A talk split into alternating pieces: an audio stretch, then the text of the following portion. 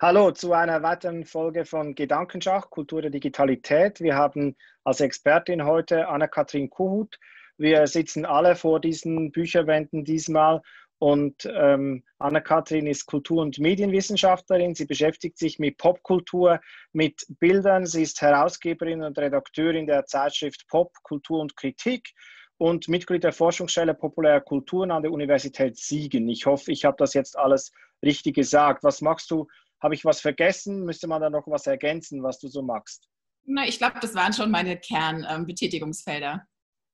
Ähm, Super, und dann würde ich jetzt ähm, gleich, ah, das geht gar nicht, dann beschreibe ich das. Ich wollte ein Bild zeigen, das über deine, deinem Twitter-Profil ähm, prangt und ich beschreibe es jetzt mal so, was ich da drauf sehe. Ich sehe eine Limousine. Ich würde sagen, es ist vielleicht Nee, ich dachte, es wäre ein Audi, aber vielleicht ist es keine eine weiße Limousine, die ist so geparkt an der Betonwand und rechts davon sieht man einen Stein, einen Fels und so ein bisschen Gebüsch und es ist so eine, eine, eine Wohnbausiedlung, ich würde mal sagen, so aus den 80er Jahren. Ähm, was, ähm, man kann sich das ja auf deinem Twitter-Profil dann ansehen, wir verlinken das auch. Weshalb ist das da? Was sagt das über dich? Was sagt das über ähm, vielleicht auch Bildwelten im Netz? Ja, ähm, was denkst du, wo das entstanden ist, das Bild? Ich würde sagen, es sieht so ein bisschen nach Ostblock aus vom, vom Auto her, aber die, die Wohnsiedlung sieht so, ich würde dann eher sagen, so BRD, würde ich jetzt sagen, so vom Gefühl her. Ähm, nee, das ist äh, ein Foto, das vor zwei Jahren ungefähr in Tokio entstanden ist. Und ähm, in dieser Zeit, also ich war da ein paar Wochen gewesen in dieser Stadt und ähm, was sehr charakteristisch war für Tokio in meinen Augen ist, dieser Clash von Tradition und Modernismus und ähm, dieser Clash von Natur und Kultur. Also man hat irgendwie Sumpfanlagen neben irren Spielhallen, man hat ähm, alte Tempel neben supermodernen Hochhäusern. Und ähm, diese Art von Clash, die sehe ich tatsächlich auch im Internet und immer und überall. Also ich glaube, die digitale Kultur zeichnet sich gerade dadurch, dass es irgendwie auch immer so einen schroffen Zusammenstoß so verschiedener Kulturen, verschiedener Zeiten ähm, gibt. Und ähm, deswegen ist das für mich so ein bisschen ein Symbolbild dafür. Und ähm, insofern hat das jetzt nicht so viel mit meiner Person, aber mit meinen Interessen, würde ich sagen, zu tun. Mhm. Ähm, kannst du vielleicht noch ein bisschen mehr darüber sagen, wo, wo, dieser Clash, wo du den findest im Netz, wo du findest, dass verschiedene, ja, vielleicht auch Bildwelten zusammenkommen oder für verschiedene Kulturen? Ja, also aus meiner Sicht überall. Äh, in, meistens ist das äh, der Main Gag in jedem Meme, in jedem GIF. Ähm, auf Instagram hat man alles, auf Tumblr hat man alles. Also man hat Bilder der Kunstgeschichte neben aktuellen ähm, Bildern, die in den Nachrichten kommen, ähm, neben Amateurfotografien, professionellen Fotografien. Bildern von Influencern und ähm, ja, insofern, also man hat Bilder, die natürlich irgendwie auch ähm, die Tradition der eigenen Kultur thematisieren oder reflektieren. Aber man hat natürlich immer auch ja, die Bilder irgendwie der globalisierten Welt, sage ich mal, die in Nachrichtenseiten kursieren oder die ähm, einfach tagesaktuell ähm, immer wieder in die sozialen Medien eingespeist werden. Und ähm, alle Plattformen, glaube ich, ähm, zeigen ja nie nur wenige Bilder, sondern extrem viele Bilder. Das heißt, man sieht auch diese ganzen Kulturen, diese ganzen unterschiedlichen Bildwelten meistens eben im Plural und dadurch kommt es natürlich oft zu so schroffen Kollisionen. Allerdings ähm, nehmen wir das natürlich gar nicht als so etwas wahr. Ähm, aber ähm, auf diesem Bild ist das so ein bisschen schroff, finde ich, wie dieser Stein da steht und dieses mhm. Auto da steht und beide sind so wie Kopf gegen die Wand. Also insofern, ähm, also irgendwie ist es eigentlich was ziemlich krasses, aber wir nehmen das als was ganz Natürliches, als was ganz Selbstverständliches wahr in den sozialen Medien oder im Internet im Allgemeinen. Und das ist auch was Schönes, weil natürlich dadurch diese ja lange dann doch recht streng gezogene Grenze zwischen High und Low, zwischen Hochkultur und populärer Kultur ja auf eine Art sich ähm, aufzulösen beginnt und ähm, das tut sie irgendwie schon lange, ne? aber ich glaube im Netz ist das tatsächlich ähm, eingetroffen, was man immer schon oder seit es äh, Begriffe gibt wie Camp, also seit Mitte des letzten Jahrhunderts ähm, so vielleicht auch gewollt hat, dass ähm, man nicht mehr von so einer Herrenkunst, äh, vor so einer Herrenkunst andächtig steht, sondern da ja, Kunst und Pop, ähm, Tradition und Moderne, dass all das auch zusammenkommen kann und äh, miteinander harmonieren kann. Ähm, genau. Ob es das immer, weiß ich nicht. Aber ähm, es ist auf jeden Fall sehr selbstverständlich geworden.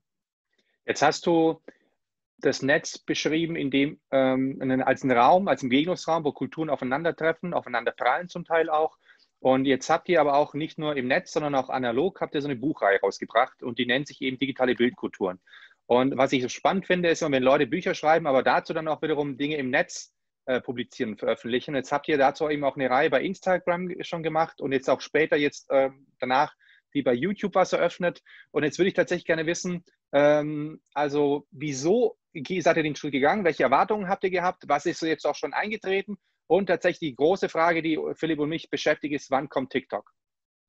ähm,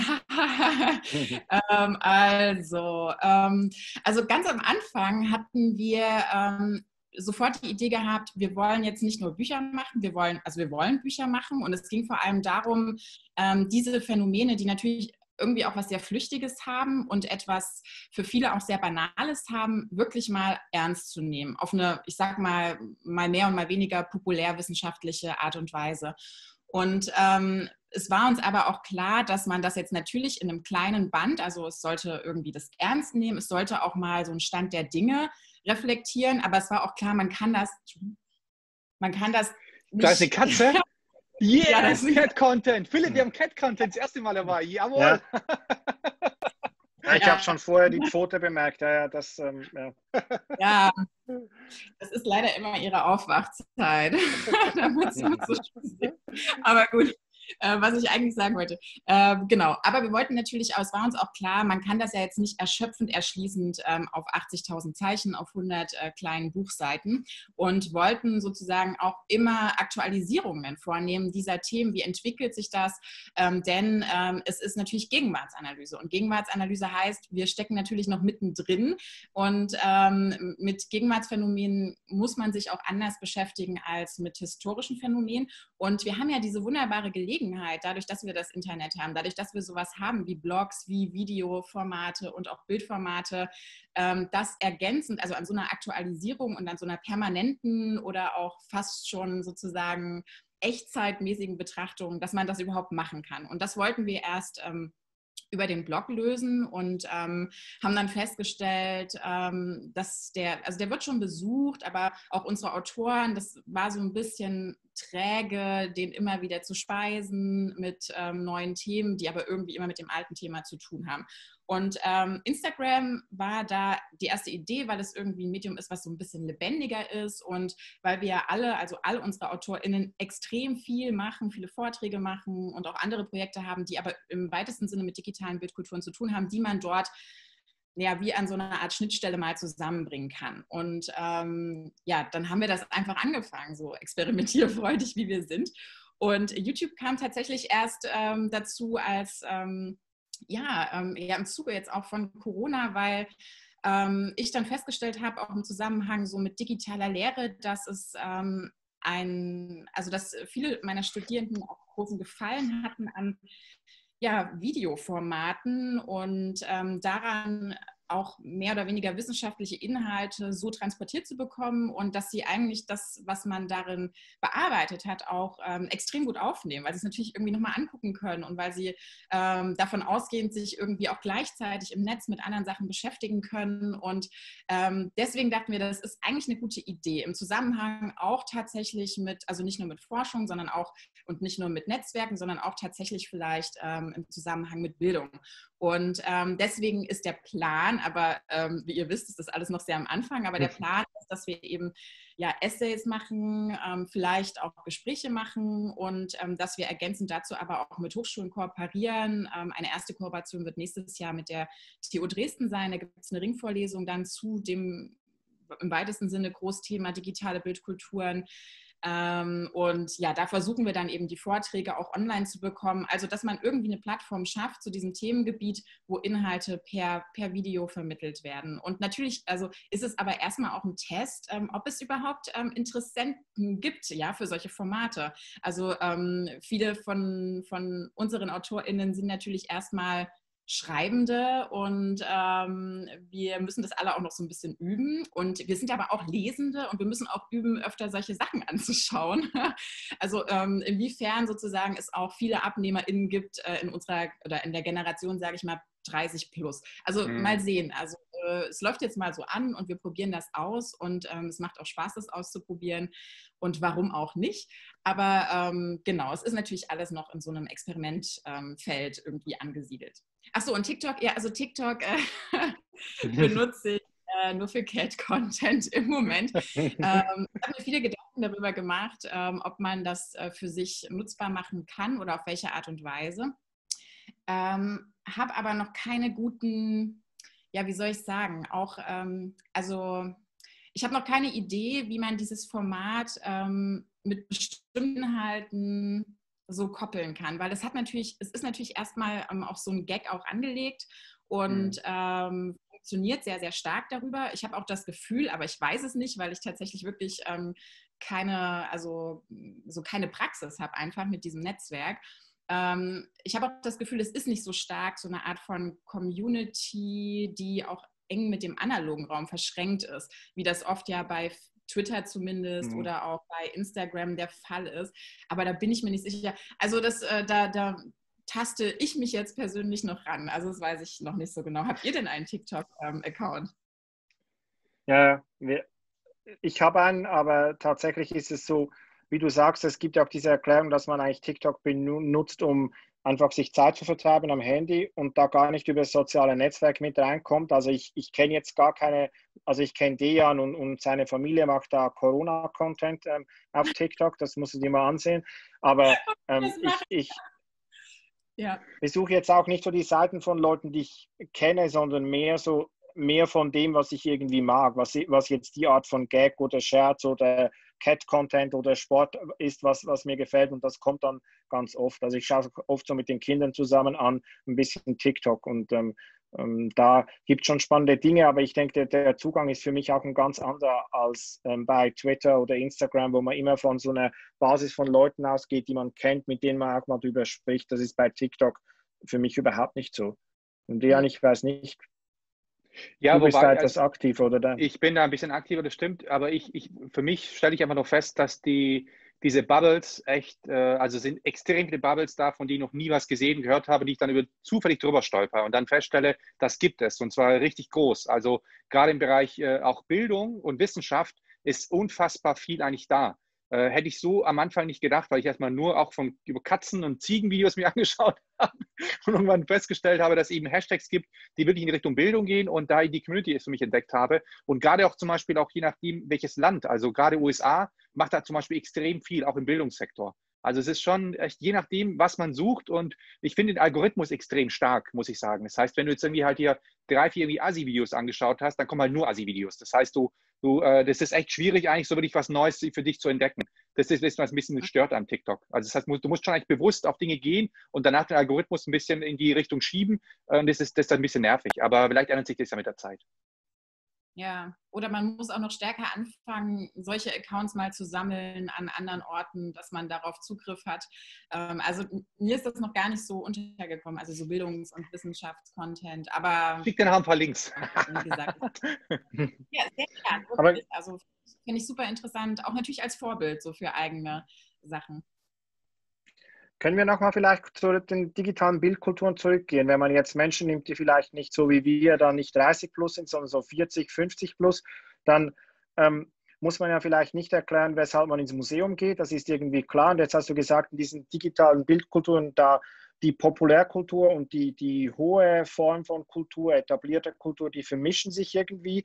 Ähm, wie findet jetzt jemand den Zugang dazu, Leute, denen das nicht sagt? Also Meme, keine Ahnung, was es ist. Und ich kann es vielleicht kurz so, so, beschreiben, dass es so Bildvorlagen sind, die immer wieder ähm, neu, mit neuen Variationen im Netz auftauchen und, und mit denen auch neue Bedeutungen generiert werden können. Also beispielsweise Dejan hat heute das Distracted Boyfriend Meme benutzt. Das ist so ein Mann, der schaut eine Frau nach und äh, seine Freundin, die er mit der die Hand hält, die ähm, schaut ihn so ein bisschen erstaunt oder an, weshalb er da jetzt einen Blick von ihr abwendet. Und dieses Meme kann man befüllen, indem man all die drei Personen anschreibt und ihnen eine Bedeutung ähm, gibt. Jetzt, das wäre so wahrscheinlich etwas für digitale Bildkultur, was mit so einem Meme passiert und, und wie das variiert wird. Aber wie findet jetzt jemand Leute, die nicht so im Netz sind, wie finden die den Zugang dazu, dass sie sagen, das ist jetzt nicht irgendwie, ähm, ja, sind so harmlose, blöde Scherze, sondern das ist wirklich Kultur. Also wie kann man das vermitteln oder wie kann man das plausibel machen für, für diese Menschen? Ja, also das ist natürlich ein großes Anliegen tatsächlich von unserer Reihe, diese Art von Vermittlungsarbeit zu leisten. Und wie machen wir das? Also natürlich, diese kleinen Bände ähm, sollen ein Essay sein mit einer These, aber gleichermaßen auch eine Einführung. Das heißt, es soll genau diesen Zugang ermöglichen für alle auch, die ähm, sich sonst vielleicht eher für Hochkultur interessieren oder auf jeden Fall nicht so aktiv äh, im Netz praktisch ähm, unterwegs sind, ähm, wie zum Beispiel ich. Ähm, und das gelingt äh, vor allem darüber, indem man diese Phänomene versucht, kulturhistorisch einzuordnen, glaube ich. Dass man immer guckt, ähm, ja, wo gibt es denn eigentlich ähm, Vorbilder? Was ist denn, was, wie haben wir denn eigentlich kommuniziert? ähm, bevor wir das mit diesen Bildern getan haben? Oder ähm, mit welcher Art von ähm, Rhetorik ist es eigentlich vergleichbar, was in diesen Memes am Ende passiert? Und ähm, diesen Winter, also jetzt muss ich mal kurz Werbung einschieben, er kommt äh, von Dirk von Gehlen, der sich sehr viel mit Memes beschäftigt hat. Ähm, der band dann auch über, über Meme raus. Und ähm, ja, was, was er macht, ist eigentlich genau das. Er versucht ein bisschen zu erklären, auch dass ein Mem natürlich mal, ähm, welche Art von Witz das eigentlich ist, ähm, wie, wann wir es in welchen Situationen schicken. Und tatsächlich glaube ich auch, dass es sehr viel mehr Menschen nutzen, also ähm, zum Beispiel über WhatsApp oder im Zusammenhang auch mit Clips, die auswählbar sind. Also natürlich sehr wenig, also nicht so viele Leute produzieren Memes, aber ich glaube, sie zu benutzen als eine Reaktion auf etwas ähm, oder ähm, weil es ihnen einfach gefällt und sie wollen es jemand anderem zeigen oder so, das kommt ganz sicher auch ähm, extrem oft bei 50 äh, plus vor. Ähm, für alle, also es gilt eigentlich für alle, die mittlerweile ein Smartphone haben, weil das einfach so eng verknüpft ist. Ähm, also soziale Medien auch und Smartphone-Nutzung, dass man das, glaube ich, gar nicht so trennen kann. Also ich denke, viele kennen die Phänomene, aber man muss sie, und das meine ich, ist ja das Interessante daran, viele nehmen sie nicht so ernst und in unseren Büchern versuchen wir sie ernst zu nehmen durch diese kulturhistorische Einordnung einerseits, ähm, aber natürlich auch der Versuch, diese Bilder ja ganz analytisch auch ähm, zu betrachten. Und das ist natürlich ein Teil davon, ähm, sie, sie ernst zu nehmen. Und analytisch betrachten heißt natürlich, ähm, und das ist auch für uns ein Initiationsmoment gewesen, dass man ja in den 90er Jahren in der Bildwissenschaft schon von so einem Iconic Turn gesprochen hat. Und ähm, das heißt einfach natürlich, dass wir viel stärker von Bildern umgeben sind und dass es eigentlich absurd ist, dass es dafür keine ja keine Wissenschaft äh, gibt, die sich genau mit solchen Bildwelten, auch mit Alltagsbildwelten beschäftigt. Und deswegen hat, hat sich quasi innerhalb dieser Kunstwissenschaft auch die Bildwissenschaft etabliert, die versucht hat, auch Werkzeuge zu etablieren. Wie kann man solche Bilder ähm, analytisch betrachten? Und heute ist es ähm, ja noch so viel, viel, viel umfassender geworden, wo uns mhm. Bilder begegnen wir mit Bildern umgehen und ähm, dass wir eigentlich mit Bildern kommunizieren wie vorher mit Worten oder mit ähm, Sprache im Allgemeinen. Also dass Bilder ganz, ganz oft etwas ersetzen, was wir vorher gesagt haben oder geschrieben haben. Und ähm, dieses, ähm, ja, diese, dieser umfassenden Veränderung wollen wir da natürlich auch auf eine Art ähm, begegnen, indem man sagt, das ist unglaublich wichtig, dass man das ernst nimmt und dass man es analysiert und gleichzeitig natürlich auch ähm, dafür sensibilisierten Zugang schafft für ja auch alle Älteren. Aber ich glaube, es ist gar nicht mehr, also ich glaube, es ist selbstverständlicher mittlerweile, als man, ähm, als noch vor ein paar Jahren, also als noch irgendwie 2007, mhm. als das so losging. Ja, jetzt. Achso, Philipp, du?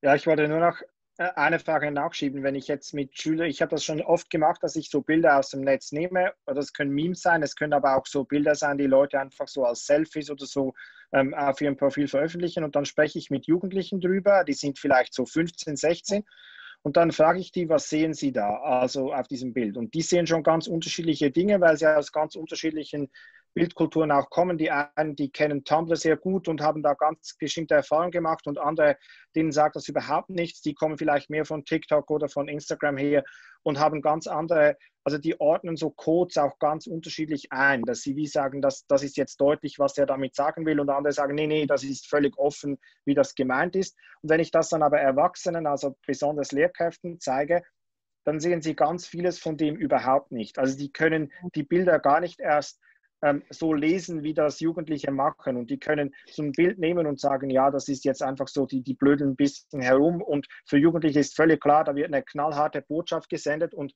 diese Art von, du hast jetzt viel von Analyse gesprochen, diese Art von vielleicht auch Perspektive, das finde ich recht schwierig, damit umzugehen. Das ein Bild ist nicht einfach ein Bild, sondern das sind ganz viele Bilder, die da irgendwie drinstecken. Ja, das ist natürlich, ähm, das finde ich total wichtig, weil es stimmt, äh, dass viele noch gar nicht damit umgehen können, weil sich die Rolle von Bildern so drastisch geändert hat. Also man hat so lange ähm, in der Schule schon im, im Kunstunterricht, ähm, im Studium dann auch und auch in der privaten Bildbetrachtung ähm, Bilder einzeln gesehen. Ähm, und Bilder eigentlich, ähm, also natürlich gab es schon im letzten Jahrhundert sozusagen einen Wandel in der Betrachtung von Bildern, sozusagen weg von den Werken und den Künstlern hin zum Beispiel zum Rezipienten oder hin zum Kontext, zum gesellschaftlichen. Also da gab es schon auch äh, neue Zugänge, die, glaube ich, mittlerweile auch so halbwegs angekommen sind, ähm, zumindest unter den Intellektuelleren, sag ich mal. Ähm, aber wie heute Bilder funktionieren, habe ich auch das Gefühl, kann man ganz, ganz oft nur wissen, ähm, wenn man auch die Praxis, äh, die damit zusammenhängt, mitreflektiert. Und das ist natürlich etwas, was man erst äh, gesellschaftlich kommunizieren muss, was man erstmal in der Breite ähm, darlegen muss ähm, für alle, die es nicht selber nutzen. Und das sind eben immer noch sehr, sehr viele. Ne? Also natürlich ähm, war es sicherlich leichter für viele über Fernsehen zu sprechen, ähm, außer wie wir wissen, Marshall McLuhan, der gar keinen hatte, haha. Aber ähm, an sich äh, ist es natürlich leichter, weil jeder hat irgendwie fern gesehen und wusste so ungefähr, wie das produziert wird. Also das gilt natürlich auch für diese Bilder an und für sich muss man wissen, wie entstehen solche Bilder, mit welcher Motivation postet man die, in welchen Kontexten tauchen sie auf und ähm, das muss, äh, und deswegen gibt es diese Bildwissenschaft und müsste sie eigentlich noch sehr, sehr viel stärker und sehr, sehr viel größer sein, unbedingt ähm, auch kommuniziert werden. Dafür muss auch eine Sensibilität geschaffen werden. Ähm, auch wie rezipiere ich oder alle Menschen, wie sollten Bilder im Netz äh, rezipiert werden? Weil sie sind natürlich immer, sie sind nie frei von Kontexten, sie sind auch meistens umgeben von Text, von Hashtags, von Adressierungen und auch all das muss man sozusagen mitreflektieren. Ähm, und all das muss man dann, glaube ich, eben einfach den Kollegen erklären, wenn sie denn ähm, diese Sachen einbeziehen wollen, zum Beispiel ähm, in den Unterricht. Also ich mache das mit meinen Studierenden tatsächlich auch ähm, oft und äh, versuche dann immer erst sozusagen das Bild frei davon zu zeigen und dann den Kontext ähm, mitzuzeigen oder unterschiedliche Kontexte. Auch das kann interessant sein. Was passiert mit einem Bild auf Twitter? Was passiert mit dem gleichen Bild auf Instagram? Und ähm, daran kann man, also alleine wenn man einen Screenshot zeigt von dieser Umgebung, kann man daran sehr, sehr viel ablesen und sehr, sehr viel sehen. Das heißt, eine Bildbeschreibung ist heute immer auch eine Textbeschreibung, eine Beschreibung der Bildumgebung oder auch der, ähm, des Vergleiches auch mit anderen Bildern und so. Ähm, aber das, ja, dafür muss erst irgendwie eine allgemeine Sensibilität geschaffen werden. Und ich glaube schon, dass eben sowas wie die Bildwissenschaft eigentlich dafür zuständig ist, das zu machen und das auch stärker zu kommunizieren. Natürlich auch eben an angehende LehrerInnen. Ja. Ich würde tatsächlich noch äh, nachschieben, das hat Philipp vorhin, vorhin gesagt, und mich beschäftigt es immer noch, weil es mich ärgert. Er hat mich vorhin gemeint, dass Bilder immer, äh, dass es mehr ist als irgendwelche Witze. Und was mich immer schon, also wenn ich mich mit dem Kultur auseinandersetze, immer schon gestört hat, ist, dass die Komödie immer so wenig, so, so missachtet wird und auch so, so äh, also die, das Drama so viel zählt und die Komödie so gar keinen Wert hat. Und äh, für mich aber die Komödie und alles, was lustig ist, einfach ein ganz großer, wesentlicher Teil von Kultur ist. Und deswegen würde ich es aber nochmal äh, her hervorheben wollen, dass diese ganzen Witzchen da mehr sind als irgendwie Witzchen. Und ähm, jetzt, aber jetzt hast du schon relativ viele Sachen gesagt, die ich so spannend finde, die, wo ich noch gerne mehr wissen wollen würde. Und zwar, wir versuchen ja mit, dem, mit, dem, mit dieser Reihe, die wir ja machen, eigentlich die Kultur der Digitalität mehr zu fassen, mehr zu greifen und diese Transformationsprozesse noch genauer zu betrachten und zu durchleuchten. Und äh, jetzt hast du schon ein paar Beispiele genannt, dass zum Beispiel der Wandel von äh, denen, die Bilder erzeugen, hin zu denen, die Bilder betrachten, äh, st äh, stattfindet. Aber hast du noch vielleicht noch andere Beispiele, wo dieser Transformationsprozess stattfindet, wo diese Kultur der Digitalität sich entfaltet, vielleicht auch konkret an, an Dingen, die du irgendwo erfahren und gesehen hast? Mm. Ähm, jetzt muss ich noch, also im Zusammenhang mit Bilder, wie sich Bilder verändert haben oder Genau, genau, richtig. Das heißt, wie, genau, wie, inwiefern Bilder, also die Rolle von Bildern, also inwiefern die sich transformiert hat, wie die sich geändert hat. Ich meine, manche Dinge kriegt man mit. Also ich, ich, für mich ist eher so, dass ja. ich relativ viel mitbekommen habe von, von Vorträgen, dass Dinge eher so gleich bleiben. Das heißt, das war für mich eher dieser Aha-Effekt, den ich mal hatte, dass Leute gesagt haben, ja, Instagram, Narzissmus und dann hast du irgendwie gesehen, wie man früher eigentlich Bilder gezeichnet hat und was man gezeichnet hat und eigentlich stellst du fest, es ist relativ viel gleich. Es ist dann nur irgendwie wie es, also das, das, Gerät, mit dem ich Bilder erstelle und auf, aufzeichne, äh, ist vielleicht ein anderes und die Mechanismen und die Netzwerke und so weiter, aber das Prinzip ist zum Teil, also es gibt ganz viele Parallelen. Und mich interessiert aber jetzt zu den Parallelen eher noch dieses, was, was, was wird denn transformiert, was verschiebt sich denn gerade? Oder was entsteht, entsteht denn neu, das vorher nicht da war? Ja, ähm, erstmal zu, vielleicht zu dem einen, es ist immer interessant, dass man ähm, immer erstmal versucht, natürlich Verbindungen herzustellen zu dem, was man kennt und ähm, Anschlüsse zu machen. Tatsächlich denke ich aber, dass sehr vieles, was wir heute haben, originär ähm, nur in der digitalen Kultur auf diese Art und Weise funktioniert. Und eigentlich ähm, gar nicht so sehr Vorläufer hat, die fest wären. Aber trotzdem ist es interessant, sie mit etwaigen Vorläufern mal zu vergleichen. Also beim Selfie zum Beispiel habe ich immer das Gefühl, ähm, dass das Selfie, das ist natürlich kein Selbstporträt. Ähm, das Selfie hat ganz andere Funktionen, es hat ganz andere Produktionsbedingungen und man liest es auch völlig anders als ein Selbstporträt wie das von Dürer, ähm, an dem er irgendwie monatelang gemalt hat und mit dem er sich sozusagen als eine Art von Ikone auch ähm, darstellen wollte. All das wollen wir mit aktuellen Selfies meistens nicht ausdrücken, ähm, sondern meistens einfach nur so, hey, ich war hier oder hey, guck mal, ich habe gerade eine coole Frisur oder so. Also ähm, es, es, sind natürlich Vergleiche, die immer extrem schief sind, ähm, die auch gar nicht so gut funktionieren, aber offenbar haben wir immer so auch diesen Drang, ähm, einen Anschluss zu machen an unsere Kulturgeschichte im weitesten Sinne. Aber als Vergleich oder auch, wo man ganz gut Unterschiede herausarbeiten kann, ist das, glaube ich, sehr gut.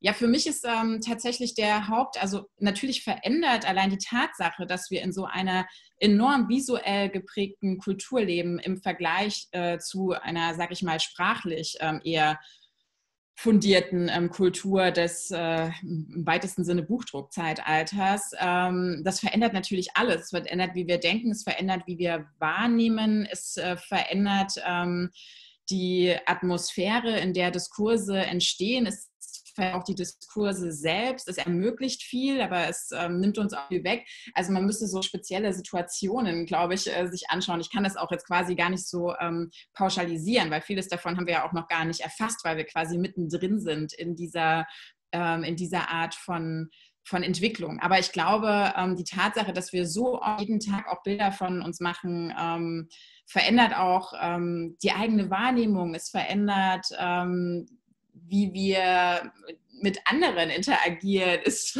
also ich weiß nicht. Äh, es gibt, ähm, ja, es gibt natürlich extrem große Veränderungen, aber man bräuchte so ein kleines Beispiel. Aber mir fällt, glaube ich, gerade kein so knackiges ein, tatsächlich, an dem man ähm, all diese einzelnen Aspekte gut zeigen könnte oder auch nur wenige davon.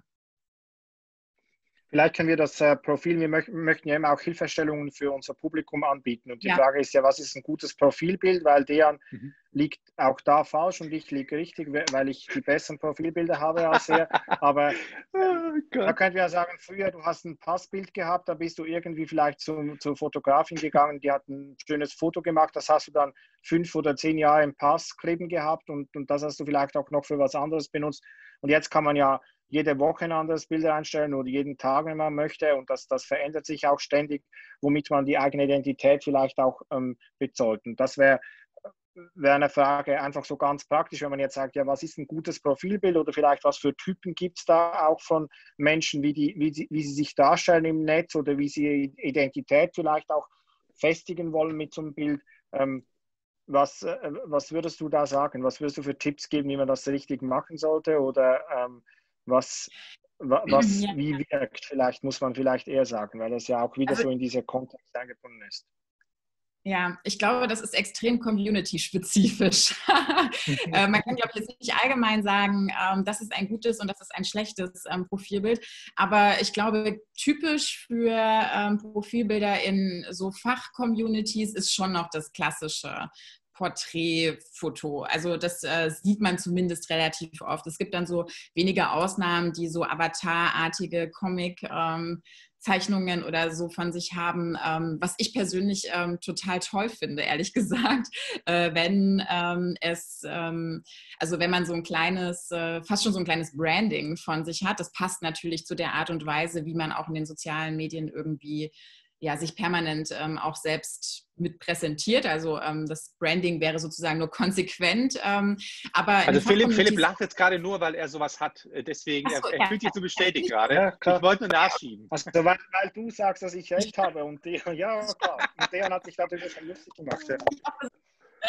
Also das finde ich definitiv besonders, besonders gut. Ähm, und, ähm, aber ich finde natürlich auch, also authentischer sind natürlich die Bilder, die irgendwie witzig sind und die mit, äh, also die irgendwie originell sind und irgendwie einen Gag haben. Also ich habe auf Instagram nur so einen Haarschwenk. Ähm, das soll lustig sein. Ich weiß aber nicht, ob das auch so ankommt.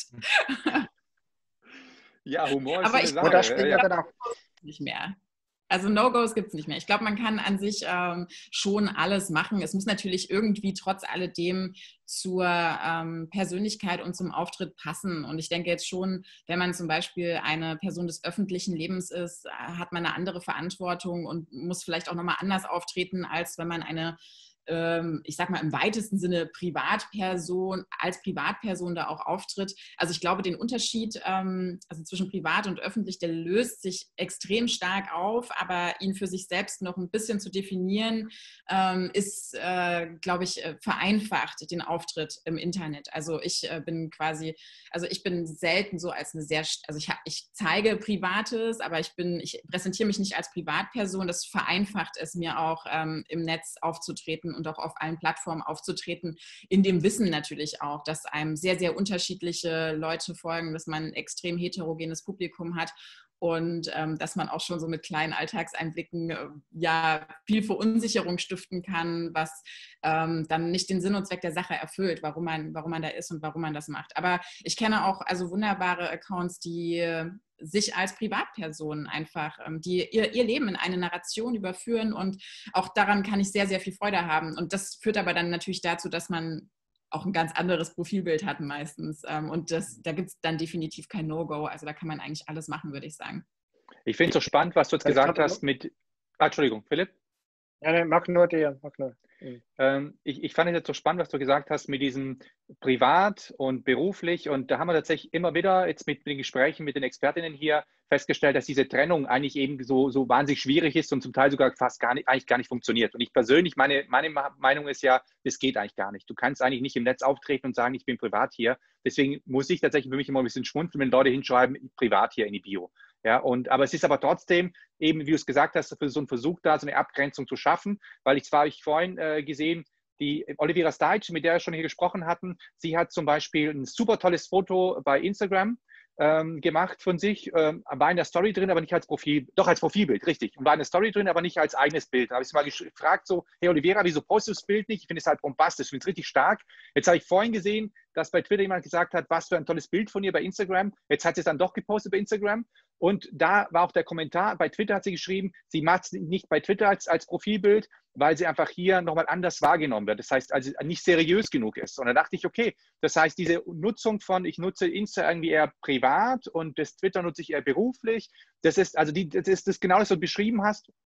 Das nehme ich schon bei Leuten wahr, aber ich finde es unfassbar schwierig. Aber ich kann es tatsächlich nachvollziehen. Also, wie das, also bei mir, jetzt, ich habe jetzt auch eher so dieses professionelle Foto, äh, wo ich dann eben mit dem Anzug und was ich was dastehe, weil natürlich auch die Frage ist, wie nutzt du das Netzwerk? Das heißt, ich möchte dann eher seriös rüberkommen, weil eben vielleicht ein Gespräch entstehen sollen und ich einfach weiß, wenn ich jetzt ein, jemand von der Hochschule gegenüberstehe, dann nimmt mich einfach anders wahr, wenn ich im Anzug dastehe, als wenn ich mit, mit, der, mit einem Adidas-Anzug und einer Bodyflasche und einer Russenhocke da ein Foto ablichte. Das heißt, das sind einfach völlig andere Botschaften. Aber nicht, dass es diese Fotos auch nicht gibt. Die gibt es natürlich auch, auch mit Philipp. Nur weil ich als Profilbild. Aber das, das finde ich äh, total interessant. Also ja, ich glaube, jeder ist mit dieser, ähm, mit dieser Problematik konfrontiert. Und natürlich äh, kann man zum Beispiel, ähm, also bevor es, äh, sag ich mal, soziale Medien gab, hatte man seine unterschiedlichen Rollen. Und in diesen unterschiedlichen ähm, sozialen Rollen ist man auch unterschiedlich aufgetreten. Natürlich habe ich in der Schule was anderes an, als wenn ich ähm, am Samstagnachmittag mit meinen Freunden irgendwie chille. Und natürlich ähm, habe ich bei einem Geburtstag was anderes an, als ähm, wenn man nur irgendwie sich zum Frühstück zusammen. Also man hat für jede, für jede soziale Situation auch ein anderes Auftreten. Ähm, das geht natürlich in den sozialen Medien nicht, weil man immer alle Bilder gleichzeitig sieht, ähm, weil man immer alle Bilder direkt auch präsent hat. Also wenn man jetzt zum Beispiel Instagram nimmt. Ähm, in mhm. dem Moment, wo ich es in den Feed und nicht nur in den Story-Poster, ähm, ist es Teil meines Auftritts. Und mhm. natürlich muss man sich dann überlegen, soll das jetzt Teil meines Auftritts sein? Und wenn ich an sich eine Person bin, die generell viele Facetten darlegt, dann ähm, ist das oft dann auch relativ plausibel, dann kann man das machen. Wenn man aber eine bestimmte Rolle präferiert, zum Beispiel eben jetzt äh, in meinem Fall ähm, die auch der ja, Kulturwissenschaftlerin äh, kommen bestimmte ähm, Bilder natürlich nicht in Frage. Und das ist für mich dann aber auch total in Ordnung, dass sie nicht in Frage kommen. Und tatsächlich liebe ich äh, Instagram Stories. Ich finde ich find es so gut, dass sie das eingeführt haben, weil man da nämlich genau das machen kann, was man im Feed niemals machen würde, weil es dann dort auch weg ist. Ne? Also mhm. es gibt natürlich Momente, die man trotzdem teilen will. Man hat ja auch sehr, sehr viele Freunde, die einem folgen oder man will mal jemanden adressieren oder man, man, will mal was zeigen, aber es soll jetzt nicht sozusagen zu so einem Dauerbild des Gesamtbrandings werden. Und deswegen finde ich das ein total wichtiges Tool, was ähm, sicher auch dazu geführt hat, umgekehrt, aber dass diese Verschränkung auch von äh, sowohl privat und öffentlich als auch analog und digital noch, noch mal enger wurde und eigentlich umgekehrt dann noch konfliktreicher, weil wir uns ja, diesen, diesen Fragen noch mehr ähm, aussetzen müssen, auch ähm, auf Dauer. Und ich bin mir auch nicht so sicher, wie sich das, äh, in welche Richtung sich das entwickeln wird, weil es führt natürlich zu extrem vielen Konflikten auch, dass wir privat und öffentlich nicht trennen können. Man sieht das ja auch bei PolitikerInnen, man sieht das bei Leuten mhm. wie Trump, man sieht das bei, ähm, man sieht das bei Nachrichtenseiten und so weiter, die ähm, überwiegend dann dominiert sind, also die dann übernommen werden von einzelnen Persönlichkeiten, die dann Sachen posten. So. Also all da sieht man diese, diese, diese Grenzauflösung und sie hat Gutes, aber sie hat auch, ähm, ja, sie bringt auch viele Probleme mit sich. Und ich glaube, man kann jetzt noch nicht so genau abschätzen, ähm, was am Ende überwiegt, sozusagen. Ähm, ja.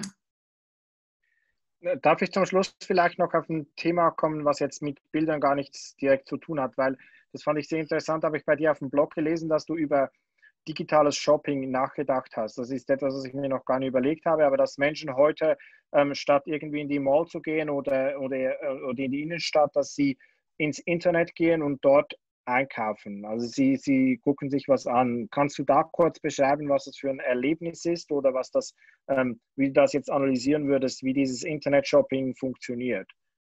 Ja, also ähm, das ist jetzt natürlich, ähm, also erstmal muss man natürlich den Unterschied machen zu normales Online-Shopping. Ich denke, das kennen wir alle ähm, und das funktioniert im Endeffekt so, dass ich eben keinen Laden aufsuche, sondern eine Website aufsuche, eine entsprechende. Und ähm, meistens, anders als im Laden, sucht man dann direkt die Websites der Brands auf oder der Marken, aber natürlich gibt es auch diverse Concept Stores oder Stores, die unterschiedliche Marken sozusagen ähm, konstellieren und zusammen auf einer Seite haben, auch online.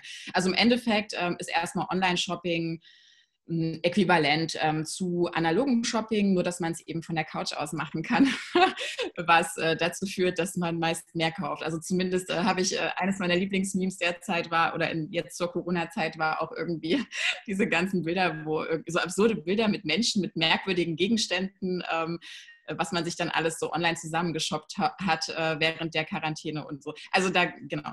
Ähm, aber mich hat jetzt in diesem Fall interessiert ähm, Social Media Shopping und ich muss vielleicht erst so den Hintergrund erzählen. Also ich habe angefangen darüber nachzudenken, weil ähm, ich vortragen war auf einer Tagung, die ähm, sich damit beschäftigt hat, inwiefern Konsumieren Unterhaltung auch ist oder unterhaltend sein kann.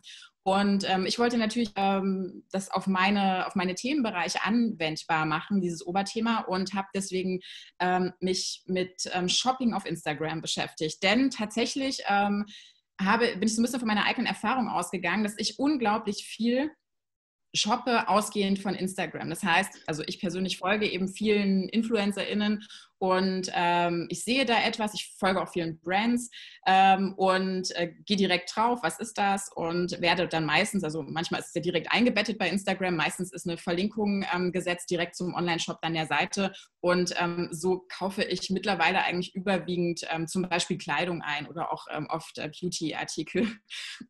und das hat mich so interessiert, weil es natürlich ein fundamental anderes Shopping ist als online oder analog, also beides. Ähm, denn ähm, anders als natürlich irgendwie bei den Websites oder in der Kaufhalle gehe ich da ja nicht hin, um zu shoppen. Also ich bin ja nicht auf Instagram, um dort was einzukaufen. Ich bin auf Instagram einfach nur so, weil das mein Alltag ist, weil ich ähm, spazieren gehe, weil ich äh, mir Leute angucken will, aber ich gehe da nicht explizit zum Einkaufen hin. Das heißt, das Einkaufen, das passiert so, wie soll ich sagen, äh, so nebenbei, fast schon zufällig. Und ähm, das äh, kann man jetzt auch wiederum positiv und negativ ähm, betrachten. Aber ich glaube, dass das auf jeden Fall eine Tendenz ist, die sehr umgreifend ist. Also man sieht das, also bei TikTok ist es zum Beispiel noch überhaupt nicht so, aber es wird sich sicherlich auch in diese Richtung entwickeln.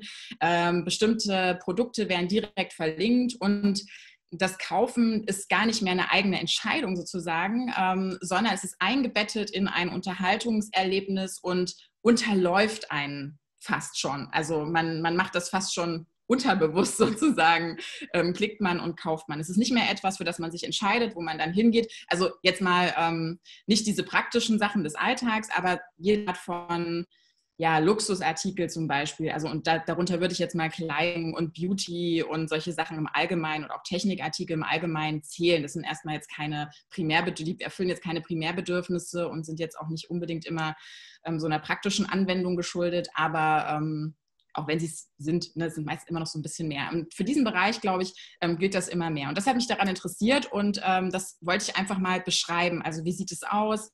Ähm, wie fühlt sich das auch an? Äh, wie macht man das? Wie passiert das? Was machen, also wie reagieren Marken darauf? Ähm, wie reagieren InfluencerInnen darauf? Und genau, habe ein bisschen spekuliert, wie man dann eben als ähm, Konsumentin jetzt in meinem Fall ähm, ja, darauf reagiert oder was das vielleicht für Konsequenzen haben könnte.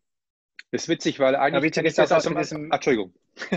Philipp. Ich wollte nur sagen, das witzig ist, dass bei diesem Apple Pay, dass ich ja dann mein Gesicht hinhalte, um zu zahlen, dass es eigentlich dasselbe ist, um die Kreditkartenzahlung auszulösen, wie wenn ich ein Selfie aufnehmen würde. Also eigentlich ist es genau wieder mein Gesicht, ähm, mit dem kaufe ich ein, mit dem äh, mache ich Unterhaltung oder ich präsentiere mich auch im Netz. Aber du wolltest auch noch was witzig finden, Dian.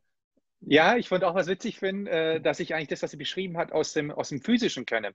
Dass man eigentlich tatsächlich äh, diese Konzepte von Erlebnis, Einkauf, dass man die überall aufpoppen sieht. Also selbst ich habe einen Kumpel, der, der ist Physiotherapeut und der hat selbst diese, diese, dieses Zentrum, was er neu gebaut hat, selbst das ist in dem Fall so als Erlebnisstätte irgendwie konzipiert worden. Das heißt, dass du eigentlich da auch irgendwie trinken kannst, Kaffee, irgendwie, was ich was, sonstige Produkte auch kaufen kannst, die so auch zum Bereich ja. Wellness dazugehören und trotzdem Physiotherapie hast. Und das sehe ich an verschiedensten Themenbereichen so aufpoppen, auch dass irgendwie Events organisiert werden in so, so Verkaufshäusern, dass irgendwie DJs da sind, Musik läuft, dass der Friseur da ist und also der irgendwie noch groß so Event drumherum bastelt. Also das ist etwas, was ich tatsächlich im Analogen äh, sehr, sehr stark beobachten kann. Wäre ich fast spannend zu wissen, ob es eigentlich die übertragen, ob die es abgeschaut haben aus dem Netz oder ob das oder wie auch immer die Entwicklung ist, in welche Richtung. Das finde ich eigentlich fast spannend.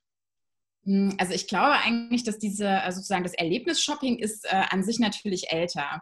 Ähm, denn natürlich hat man große Kaufhäuser und auch ähm, so Kaufanlagen, wie, wie heißen die denn, diese großen Anlagen, wo eben auch immer Unterhaltungsprogramm ja, ja. mit drin ist. Es gibt natürlich das komplette 20. Jahrhundert über. Ne? Auch frühe Kinos zum Beispiel wurden ja immer angesiedelt in oder in die Nähe von solchen Kaufhäusern, um auch diese Verbindung zu schaffen von Konsum und Unterhaltung. Also das ist natürlich sehr, sehr viel älter.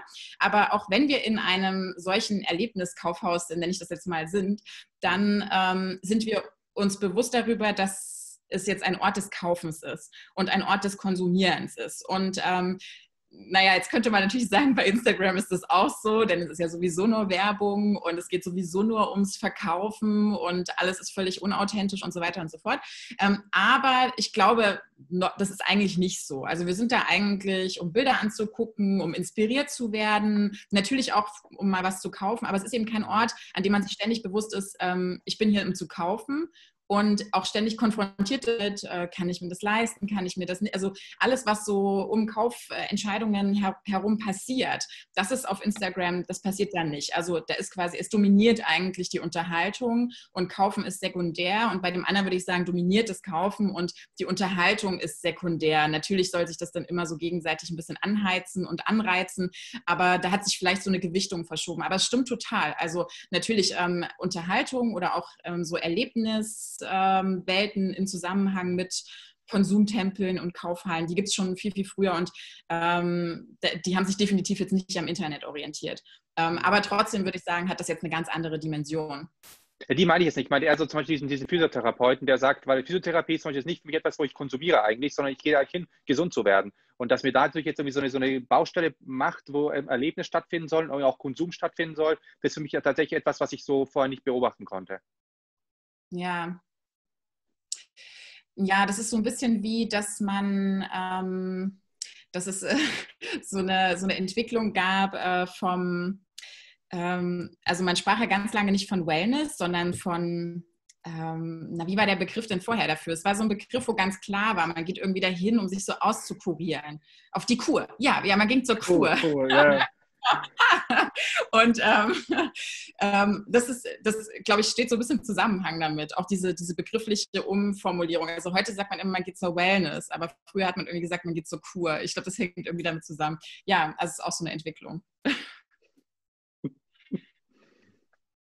Super, danke. Wir ähm, sind schon fast am Schluss. Wir haben immer ähm, wir, wir, würden immer noch gerne Empfehlungen hören zum Schluss. Also wenn man sich für, für digitale Bildkultur interessiert, für Populärkultur, für Fragen, die du jetzt auch angesprochen hast, wo sollte man da mitlesen? Was sind die guten Profile, denen man folgen sollte? Oder auch Bücher, Filme, die man sich anschauen sollte? All das, was du machst, was ihr macht in euren Projekten, das werden wir ohnehin dann hier verlinken. Ähm, Gibt es noch weitere Tipps, wo du sagen würdest, das sind interessante Leute, die auch noch Impulse geben oder ähm, ähm, ja, das, oh, da hätte ich jetzt aber auch vorher mal drüber nachdenken müssen. Ja. Aber ähm, spontan ist viel besser, weil das, was zuerst in den Kopf kommt, ist meistens das, was dann, was dann gut ist. Ja, okay. Ich, mir kamen jetzt eben zuerst unsere eigenen Projekte natürlich irgendwie in den Sinn. Ähm, Gutes Zeichen. Ja, nein, einfach, also ich meine, wir machen das ja auch, weil wir das Gefühl haben, dass das sonst nicht äh, so ähm, auf diese Art und Weise gemacht wird. Also sowohl ähm, jetzt die äh, Pop-Zeitschrift, äh, wo natürlich auch immer so, aber ich merke tatsächlich auch in der Redaktion dieser Zeitschrift, dass es ähm, gar nicht so einfach ist, immer viele Autoren zu finden, die diese Themen eben auf ja auch so eine Art und Weise so zwischen Wissenschaft und essayistisch ähm, sozusagen ähm, behandeln ähm, und damit natürlich auch eine Art von Vermittlungsarbeit leisten. Also so, ähm, so viel gibt es ja tatsächlich gar nicht. Aber ich kann noch mal nachdenken und ein paar Links ähm, euch schicken, ähm, von denen ich denke, dass sie gut sind. Und dann kann man das ja in die Fußnoten, äh, nein, in den Kommentarbereich, die Fußnoten. Genau, genau. in, den Kommentarbereich, ja in die Fußnoten. in die Fußnoten. Da kommen die Links zur Kur. genau. Ja. Gute Idee. Ja, super. Ja, ganz herzlichen also, Dank. Für, Philipp, mach du die abschließenden Worte. Ja, ja. Ganz herzlichen Dank für, für all diese Zusammenhänge. Ich glaube, da haben wir wieder ganz viel mitgenommen und vieles auch von der Seite gesehen, die wir, wie wir es noch nicht angeschaut haben. Und ähm, ich würde auch allen, die jetzt hier mithören oder mitschauen, den Blog von dir empfehlen. Da ist vieles auch aufbereitet und, und erzählt und dargestellt. Ähm, da gibt es noch Themen, die wir auch ansprechen wollten, aber wo wir jetzt nicht dazu gekommen sind. Und danke sehr für deine Zeit und für das interessante Gespräch. Ja, vielen Dank euch für die Einladung und es hat mir sehr viel Spaß gemacht. Ich fand auch, es war ein sehr anregendes Gespräch, äh, auch für mich. Danke. Danke dir. Ciao.